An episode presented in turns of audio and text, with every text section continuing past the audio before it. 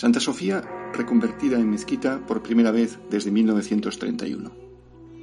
Noticia de verano o escándalo internacional de altos vuelos.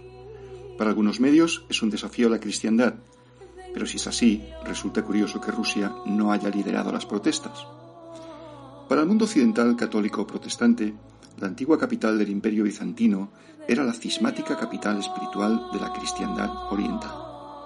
Es cierto que la fecha de su caída en manos de los otomanos en 1453 marcó el comienzo de la Edad Moderna para la historia europea, pero para la cristiandad ortodoxa fue literalmente el fin del mundo. En algunas regiones apartadas tardaron décadas en asimilar la noticia. Si visitáis los monasterios bucovinos de Moldovica, Sucevica o Humor, podréis admirar entre sus célebres frescos en los muros exteriores uno dedicado a la victoria de los bizantinos contra los otomanos. Los cañones disparan desde las murallas y dispersan a los infames asaltantes. En otro de los frescos que se repite en esos templos, musulmanes y católicos, por cierto, van al infierno. En filas separadas, sí, pero al Averno ambos.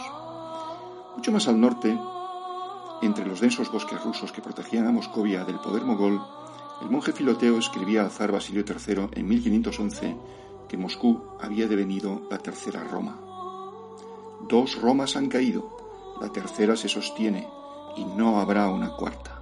Nadie reemplazará tu reino de zar cristiano. Así, el imperio ruso se vio destinado desde un principio a ser el sucesor del bizantino. Los zares ascendían al trono jurando sobre la carta del monje Filoteo y expulsar a los musulmanes de Constantinopla se convirtió en una obsesión geoestratégica para los rusos.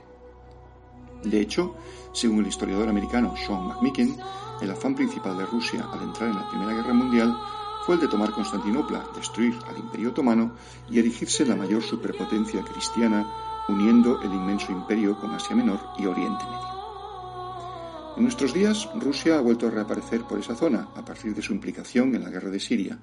Los cristianos libaneses ponen velas a Putin y lo que parecía una prolongación de la Guerra Fría obedece más bien a viejos designios. Y sin embargo, la reconversión del corazón ortodoxo en una mezquita más de Estambul nos demuestra que el valor de los viejos agravios históricos se cotiza con liberalidad en la bolsa de los objetivos estratégicos de las potencias.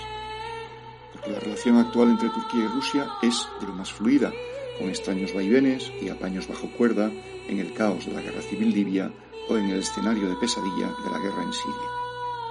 Y eso sin olvidar las recientes maniobras de Ankara para reducir la dependencia de las importaciones de gas ruso. ¿Y cuál es la respuesta rusa a todo esto? Que la reconversión del corazón del imperio bizantino en una mezquita es, ni más ni menos, que un asunto interno turco.